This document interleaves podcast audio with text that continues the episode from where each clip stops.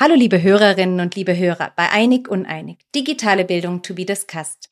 In der letzten Folge wurde deutlich, wie viel Potenzial ChatGPT für unsere Bildung mit sich bringt. Auch wir an der IU Internationale Hochschule sind uns einig, dass künstliche Intelligenz die Bildung revolutionieren wird. Wie genau solch ein Projekt aussehen und wie dies in der Praxis funktionieren kann, darüber spricht Professor Dr. Alexandra Wuttig in dieser Folge mit Quintus Stierstorfer, Director Synthetic Teaching und Felix Schießel, Senior Innovation Manager an der IU Internationale Hochschule. Zum ersten Mal sind wir heute zu viert. Und nicht nur das, wir werden heute auch vom klassischen Ablauf der Folge uns lösen und den Fokus auf ein konkretes Praxisbeispiel legen. Alex, ich würde dich gern fragen, was den Studierenden aus Blick der Hochschule heute fehlt hinsichtlich des Bildungssystems. Ich glaube, wir müssen weg von dem, von den Gedanken des äh, ein Schuh fits all. Ähm, ich glaube, wir müssen hin zu mehr Flexibilität und vor allem Flexibilität nicht nur hinsichtlich Zeit und Ort des Lernens, aber auch bezüglich Skills und Inhalte. Also wenn wir uns überlegen, das Bildungssystem hat sich in den letzten 100 Jahren kaum verändert. Äh, wir machen immer noch das Gleiche, was, was für 100 Jahren quasi passend war für die Arbeitswelt damals. Aber die Arbeitswelt und wir als Menschen haben uns nun mal auch verändert. Und ich glaube, da müssen wir hinkommen, dass Technik uns diese Veränderung eben auch im Bildungsbereich ermöglicht. Studium muss sich an die Lebenswirklichkeit anpassen und da kann Technik dabei sehr, sehr, sehr unterstützen. Stellt ihr vor, egal auf der, wo ihr seid auf der Welt, könnt ihr zu immer und zu jeder Zeit studieren, aber nicht nur eben diese zeitliche Flexibilität, sondern ihr könnt genau das studieren, was euch noch fehlt und nicht stumpfes auswendiges Lernen, wie es früher war und was genau dann in den Prüfungen dann, dann auch abgeprüft wird, sondern wirklich das, was du persönlich brauchst, um dein Ziel, whatever this, dieses Ziel sein wird, ähm, erreichen zu können. Und ich glaube, da, da muss Bildung hin und Technik kann dabei unterstützen. Felix, wie siehst du das? Was ähm, fehlt den Studierenden deiner Meinung nach?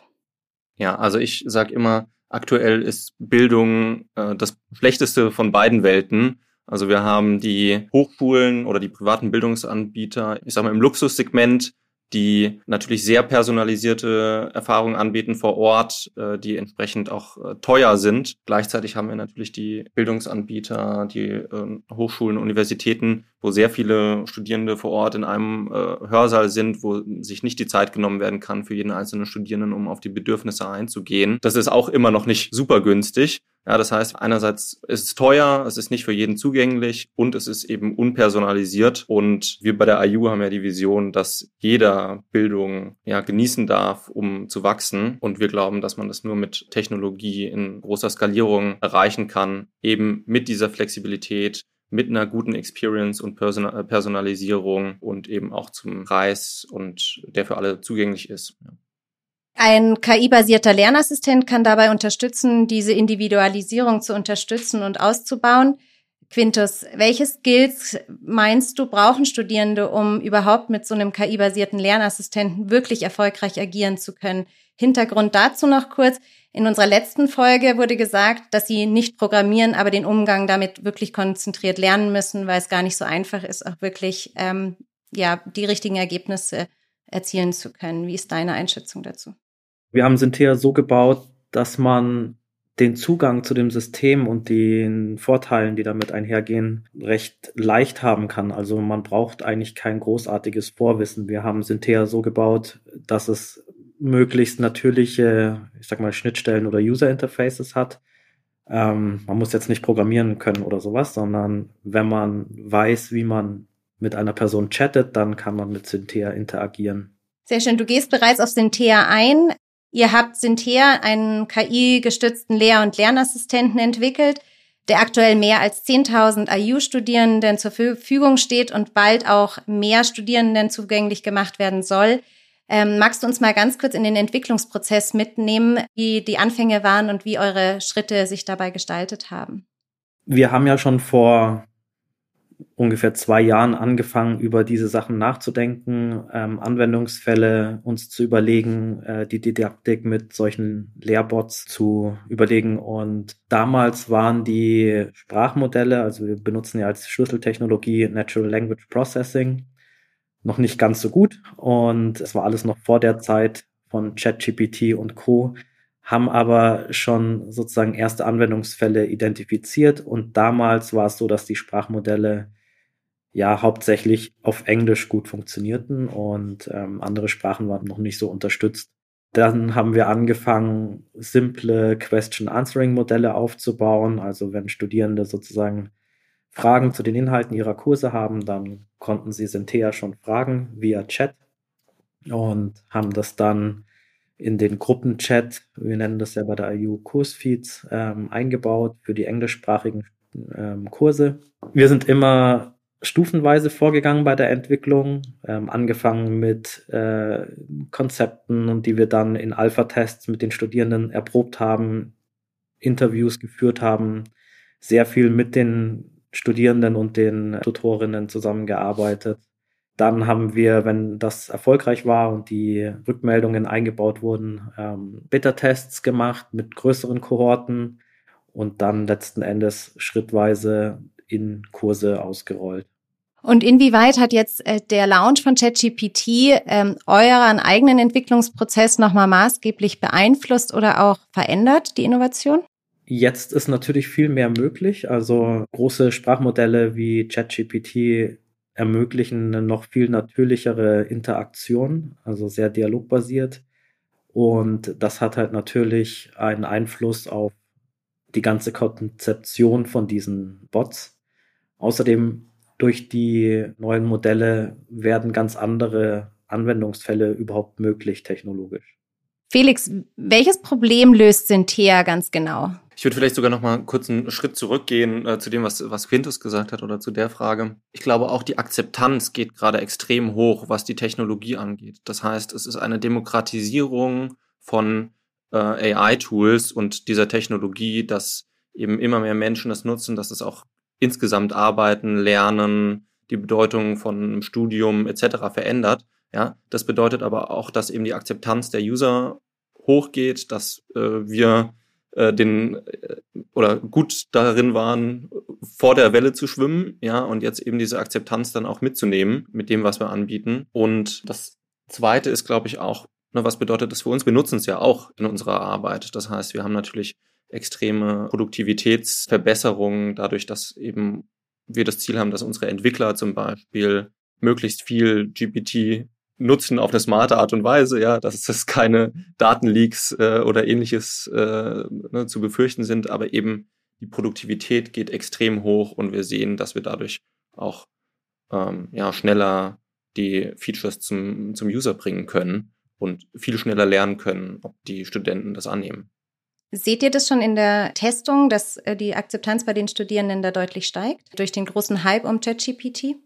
Ja, absolut. Also einerseits ähm, dieses angestaubte ähm, Image von Chatbots und automatisierten Beantwortungssystemen äh, verändert sich jetzt gerade komplett. Also Leute interagieren damit, ist es halt, weil das sehr natürlich ist. Und auf der anderen Seite ermöglicht das eben auch Anwendungsfälle wie zum Beispiel ähm, Fragen stellen oder lernen mit so einem Bot im privaten Modus sozusagen, also nicht im Gruppensetting und wir sehen, dass da auch jetzt zum Beispiel beim Question Answering die Anzahl der Fragen deutlich hochgeht. Die Hemmschwelle war ja schon immer da, dass Studierende im Gruppensetting ungern Fragen stellen. Felix, du bist jetzt nochmal auf das Thema von Quintus eingegangen. Magst du uns trotzdem nochmal ganz kurz erklären für die Hörer da draußen, die Synthea nicht kennen, welches Problem löst Synthea und vor allem auch, welche Funktionen bietet ihr an? Also Quintus hat gerade schon angesprochen, es ist nicht nur der klassisch schnöde Bot, den viele von früher noch kennen, sondern wir, wir bieten da viel mehr jetzt an. Wollt ihr einmal ganz kurz uns äh, erklären, was Sentea kann und welche Chancen das bietet? Ja, ich mache vielleicht einen kurzen Rundumschlag und dann ist wahrscheinlich der Quintus sogar noch besser geeignet, als ich, äh, da ins, äh, ins Detail zu gehen. Ähm, was ich spannend finde an Sentea ist, dass es eben nicht so ist, wie ich einen, Lernassistenten verstehe, sondern es ist ein integraler äh, Bestandteil der ähm, Lernerfahrungen, die die IU bietet. Das bedeutet, das ist, wie Quintus gesagt hat, in, in Teams integriert. Ja, das heißt, die äh, Studierenden können auch direkt in, in allen Kanälen, die sie nutzen, um mit Dozierenden, mit anderen Studierenden zu kommunizieren, auch direkt mit Synthea interagieren. Ähm, es ist, schaut sich eben auch die, ne, die Fragen an, die Studierende haben und kann da die Dozierenden, die Lehrenden äh, entlasten und eben rund um die Uhr äh, einen Service anbieten, um die Lehrinhalte tatsächlich anzugehen, die wir auch in den, in den Skripten lehren und äh, diese Fragen zu beantworten, die dann auch von äh, den, den Lehrenden ne, verifiziert werden können. Das heißt, man sieht dann, ist es eine Frage, die tatsächlich so auch vom Menschen freigegeben wurde. Und das ist natürlich ein, ein, massiver Vorteil für die Studierenden, dass sie in Skalierung rund um die Uhr Antworten zu den Inhalten bekommen. Auch in der App ist es ja, ist es direkt nutzbar. Man kann auch Fragen stellen und dann zurück zu dem, zu dem Inhalt springen, ja, wo man vielleicht noch ein Verständnisproblem hatte und sich's anschauen. Und ich glaube, was auch jetzt mit der äh, neuen Version, die äh, auch angekündigt wurde oder die auch live ist, äh, wo es ein, wo es ein Pressestatement auch zu gab, äh, möglich ist, ist eben dieses Thema Socratic Teaching. Ja, das heißt, dass sich die komplette Lernerfahrung ändert. Also ich möchte sagen, früher war das vielleicht so, man hat einen Chatbot, dem stellt man vielleicht mal eine Frage, die wird dann einigermaßen unzureichend wahrscheinlich beantwortet. Und hier ist es wirklich integriert in die komplette Lernerfahrung bei der IU man könnte es aber wahrscheinlich auch recht eigenständig nutzen und mit diesem äh, Socratic Dialog ähm, ja eine ganz neue Art von Lernen erfahren. Aber ich bin sicher, Quintus hat noch, noch einige Punkte zu dem Thema Features. Neben Question Answering haben wir auch das sogenannte Pre-Assessment. Da können Studierende ihr Wissen testen in dem Kurs, noch bevor es losgeht, sozusagen mit dem Lernen und schauen, wo es noch Schwachstellen gibt oder was sie schon können, um halt dann zu entscheiden, worauf sie fokussieren möchten. Beim Question Answering ist es auch so, wie Felix das schon gesagt hat, dass eben die Tutorinnen die Qualität sichern. Ähm, dadurch können sich die Studierenden immer sicher sein, dass das, was Synthea zurückgibt, auch prüfungsrelevant ist. Da fügen die Tutorinnen oft auch noch Beispiele hinzu oder erweitern das, was Synthea sagt. Und das ist halt ein Riesenvorteil gegenüber den, ich sag mal, Sprachmodellen, so wie sie jetzt existieren, weil das Wissen daraus ja nicht qualitätsgesichert ist und auch teilweise dann auch nicht auf den Kurs zugeschnitten ist. Aktuell testen bereits Zehntausende Studierende den Lernassistent und 85 Prozent der Studierenden stufen die Antworten auch als hilfreich ein. Habt ihr weiteres Feedback, was euch jetzt auch bei der Weiterentwicklung schon konkret hilft und wo ihr euch perspektivisch hinentwickeln wollt? Welche Stellschrauben unbedingt noch verbessert werden müssen? Wir haben ja auch jetzt mal unabhängig von Question Answering auch andere Use Cases ähm, und die Studierenden sind da sehr engagiert und positiv, haben sehr positive Rückmeldungen gegeben. Wir sehen beim Pre-Assessment, dass eigentlich jeder Nutzer das mindestens einmal macht ähm, und sich eigentlich noch mehr Trainings wünscht. Und deswegen haben wir jetzt auch eine, eine neue Funktionalität, den Exam Trainer, den wir gerade erproben, mit dem man sich auf die Klausuren vorbereiten kann. Und der ist sehr personalisiert im Sinne von dem Schwierigkeitsgrad. Also wenn man sehr, sehr gut ist, dann kommen immer schwierigere Fragen. Und wenn man ja äh, manche Sachen noch nicht weiß, dann wird das Niveau der Frage wieder leichter. Also es ist wie eine interaktive Musterklausur, wenn man so möchte. Wir fahren auch immer wieder ja Tests mit kleineren äh, Studierendengruppen, um zu erproben, gibt es neue Funktionalitäten, die nochmal ja, spannende, äh, spannende Ergebnisse produzieren, die auch angenommen werden, die auch ein Problem lösen. Und da haben wir uns das Thema Angst vor Klausuren angeschaut und haben gesagt, okay, was löst Angst vor Klausuren aus? Und aktuell ist es oft so, dass man ja sehr lange äh, Klausuren schreibt am Ende, nachdem man diesen, diesen Kurs belegt hat. Und äh, mit einer ganz kleinen Studierendengruppe im internationalen Raum haben wir dann geprüft, okay, können wir eben die Prüfungssituation etwas entschärfen und stärker, stärker aufteilen, ja. Und ähm, da kriegen wir eben auch sehr ja, qualitatives Feedback von den Studierenden, die uns dann auch E-Mails schreiben und sagen, hey, das hat dafür gesorgt, dass sie ne, sich wohlfühlen mit der Entscheidung, äh, bei uns zu sein, dass wir eben solche, solche Dinge ausprobieren. Wie wurden die Studierenden auf die Nutzung von Synthea vorbereitet? Also aus meiner Sicht bauen wir Systeme so, dass sie möglichst nicht erklärt werden müssen. Ja, also im Idealfall hat man die User schon, wie das bei der IU aktuell der, der Fall ist, dass man die vielleicht noch ein bisschen aktivieren muss oder darauf aufmerksam machen muss, dass es eben diese Lösung gibt und was diese Lösung den Studierenden an Mehrwerten bringt. Aber im Endeffekt sollte man, glaube ich, heutzutage Experiences so bauen, dass dem User nicht erklärt werden muss, wie man sie benutzt oder möglichst wenig.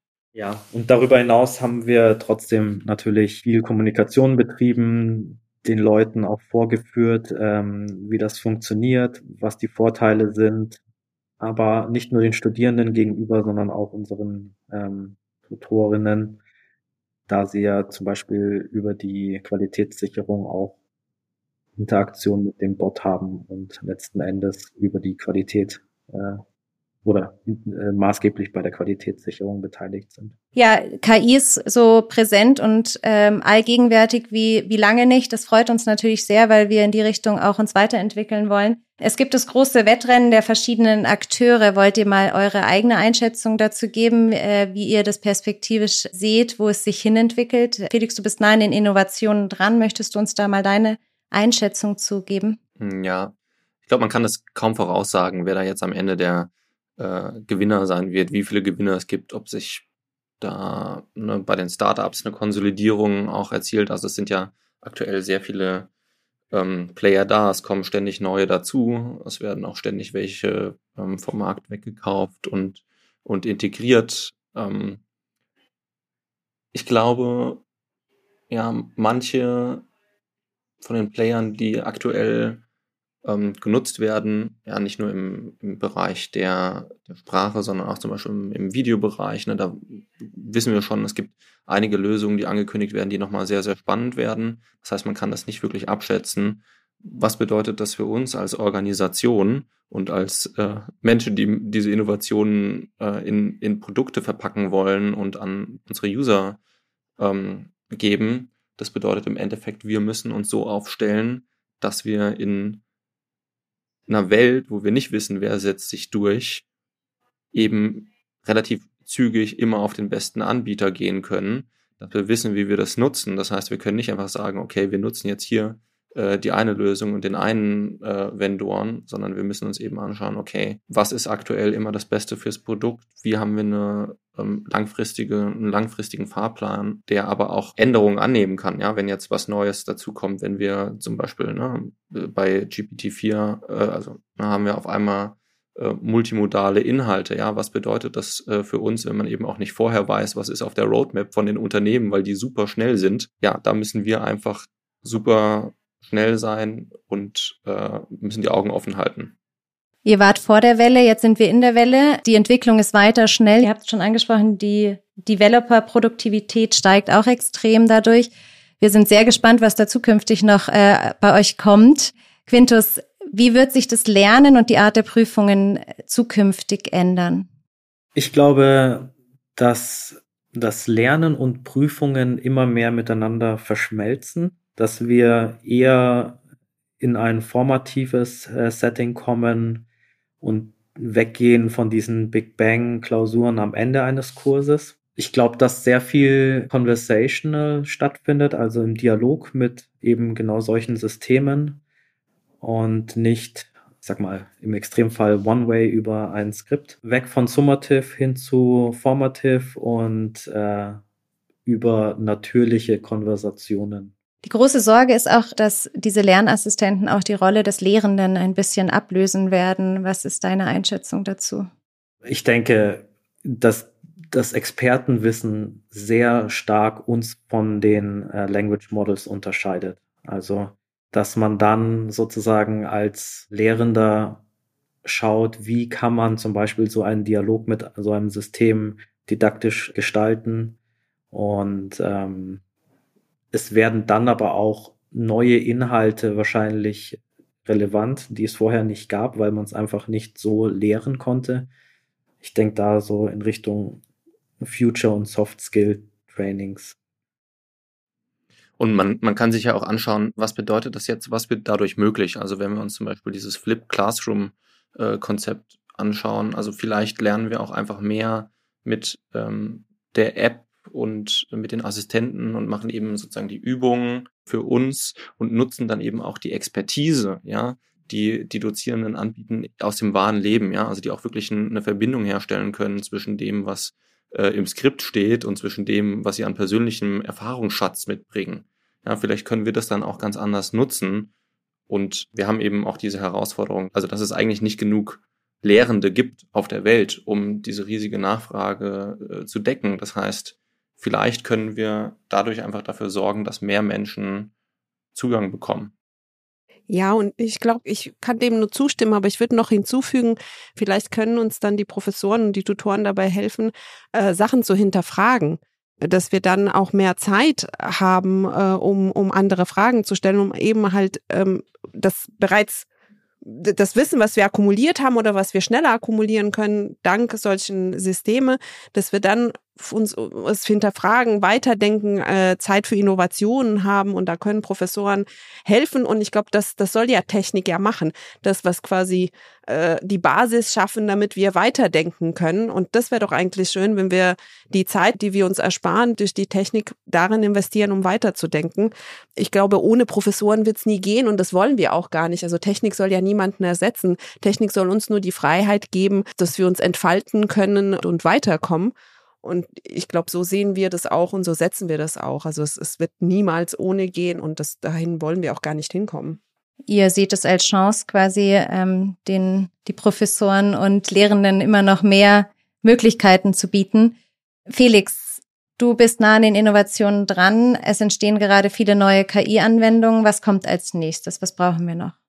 Ich glaube, aktuell ist es sehr schwierig, äh, zu, ja, in die, in die Zukunft zu blicken und zu wissen, was kommt wirklich bei der Technologie als nächstes. Ja, du hattest vorhin gesagt, wir, oder ich hatte auch gesagt, wir waren vor der Welle. Jetzt sind wir mehr oder weniger auf der Welle, aber es ist schon, es ist schon ein hartes Paddeln äh, auf der, äh, auf der technologischen Seite, ja, da einfach wirklich auch äh, schnell genug zu sein, das zu nutzen, was als nächstes kommt. Und wir wissen es eben nicht unbedingt. Ja, ich glaube, wir haben jetzt viel Arbeit, die eher eine Sustaining Innovation ist. An der Stelle müssen wir eben die Chancen, die wir gerade haben, nutzen. Das bedeutet eben äh, viele Sprachen. Ähm, das bedeutet eben stärkere Personalisierung, wo wir uns gerade einige Möglichkeiten anschauen. Das geht das ganze Thema ähm, äh, ne, Voice, also tatsächlich mit der Applikation sprechen, anstelle von nur in der Möglichkeit sein, zu schreiben zu können und eben auch in, in Echtzeit. Ja, ich glaube, da wird einiges möglich. Ähm, ich glaube, es wird auch einiges möglich, den Studierenden da abzuholen, wo er tatsächlich aktuell steht. Ne, dafür braucht man natürlich auch ein bisschen was an, an Daten dann tatsächlich von den Studierenden, äh, um wirklich zu verstehen, ne, mit dem Pre-Assessment zum Beispiel, äh, wo sind noch Lücken, wo können wir noch gezielter äh, drauf eingehen, was sind vielleicht auch Inhalte, die wir überspringen können. Ich glaube, da passiert in nächster Zeit noch einiges. Quintus, wie schaffen wir flächendeckend KI in unser Bildungssystem zu integrieren? Also dafür braucht man ja eine gewisse, ich sag mal, Infrastruktur und Grundvoraussetzungen. Da haben wir ja sehr früh erkannt als äh, Hochschule. Wir haben auf Fernstudium gesetzt, auf Online, auf unsere Lernplattform und Standardisierung. Also für uns ist es relativ, da sind wir, glaube ich, relativ gut aufgestellt, dass wir Synthea sozusagen mit Inhalten füttern und an die Studierenden ausrollen können, flächendeckend.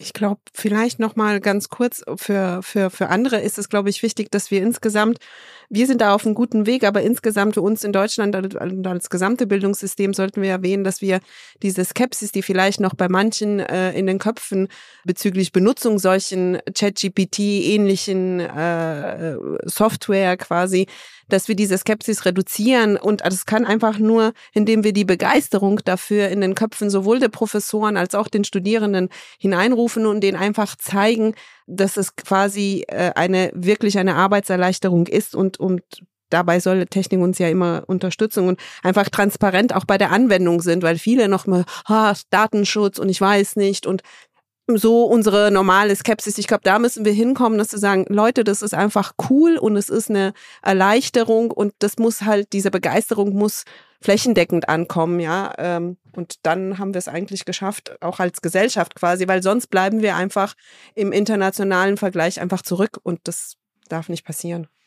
Ich glaube auch die anderen Bildungsanbieter, Universitäten, Hochschulen werden sich zum Teil ne, sehr schwer tun. Ich weiß auch jetzt nicht, wie ich was, was ich Ihnen äh, sagen sollte, um eben diese, ne, diese Grundlagen, die man erstmal äh, auch jahrelang aufbauen muss, äh, um das nutzen zu können, die sind halt zum Großteil nicht da, ne, wenn jetzt nicht in der Cloud gearbeitet wird, wenn keine eigenen Applikationen genutzt werden, dann ist es halt schwierig. Ich glaube, wo man vielleicht einen viel stärkeren Hebel aktuell hat, ist eben die Studierenden äh, bereit für die Zukunft zu machen. Ja, also wir haben auch einige äh, oder viele Professoren, ähm, die das tatsächlich aktiv mit den Studierenden nutzen.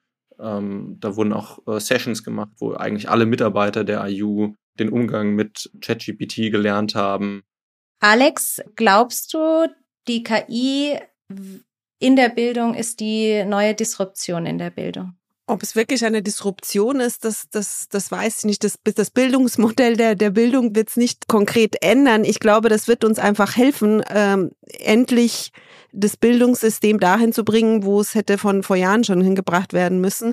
Und es ist einfach ein, ein weiteres Tool. Das ist, ich glaube, das haben wir schon mal gesagt. Das ist wie der Taschenrechner damals das wird uns einfach nur, nur helfen, schneller voranzukommen. Und meine Hoffnung ist, dass es tatsächlich äh, mehr Innovation ermöglicht und nicht, weil ChatGPT für uns das, den innovativen Part über, äh, übernimmt, sondern äh, weil es das ist, was uns Menschen ausmacht und wir mit Hilfe von solchen Tools dann auf neue Ideen kommen können. Abschließend würde ich gern einen Blick in die Zukunft wagen. Ich weiß, sowohl Felix als auch Quintus sind da gerade sehr verhalten, weil die letzten Monate auch gezeigt haben, dass die Geschwindigkeit, die hier gerade an den Tag gelegt wird, jeden Tag Neuerungen mit sich bringt. Ähm, ich will gar nicht in fünf Jahre vorausschauen, aber was glaubt ihr, was könnte denn das Bildungssystem nächstes Jahr schon für Veränderungen zeigen? Also ich glaube, in den nächsten paar Jahren wird das Bildungssystem oder wird es Funktionalitäten geben, die so sind, als hätte man seinen persönlichen Tutor oder Professor ähm, bei sich im Zimmer stehen, mit dem man über sehr natürliche Konversationen sozusagen alle Themen im Dialog erlernen kann, mit sehr starker Personalisierung. Synthea und ähnliche Systeme werden in der Lage sein, persönliche Schwachstellen, aber auch Stärken sozusagen zu erkennen und das, die Lehre genau darauf anzupassen. Ich glaube äh, auch, dass äh, wir viel stärker personalisieren können, aber eben auch, ne, was ist der Hintergrund von, von diesem Menschen? Also, wenn du jetzt äh, BWL lernst, ja, das in, in sehr vielen Studiengängen als äh, ne, als, als Modul mit, mit dabei ist, so, keine Ahnung, oder Einführung in die Statistik.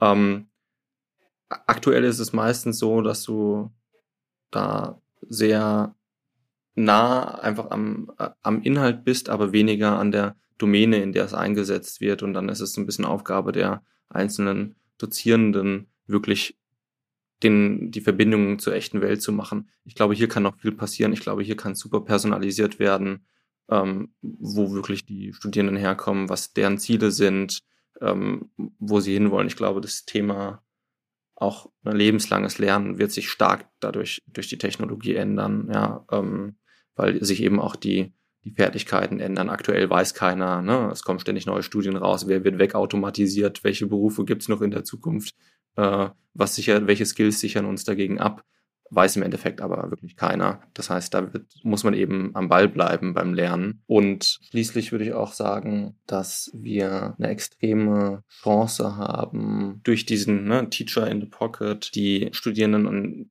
nicht nur zu jeder Zeit an jedem Ort abzuholen, aber auch wirklich die Lernerfahrung deutlich angenehmer zu machen und ins Leben zu integrieren. Also ich glaube, ich hatte mal gesagt, irgendwie, ähm, ne, wir haben viele Studierende, die zeitgleich arbeiten, ja. Das heißt, Work-Life-Balance ist schon hart. Ja, bei vielen normalen Studierenden ist Study-Life-Balance hart. Wir haben eben User, die haben eine Work-Life-Study-Balance, die sie irgendwie den bekommen müssen. Und das müssen wir eben mit unseren Angeboten auch, auch abbilden können.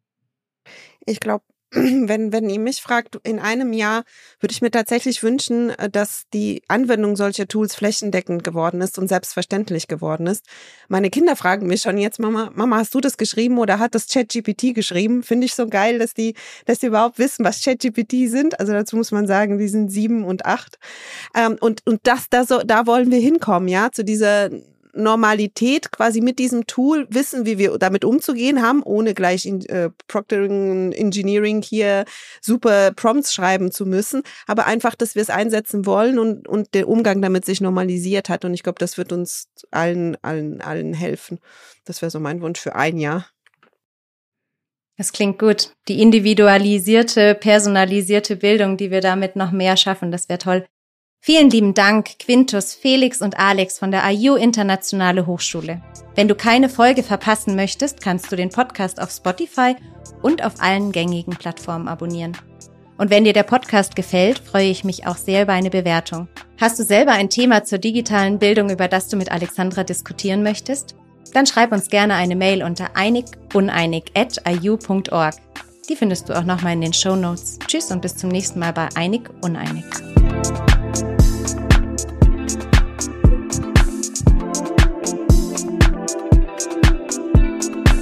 Dieser Podcast wird produziert von Podstars bei OMR.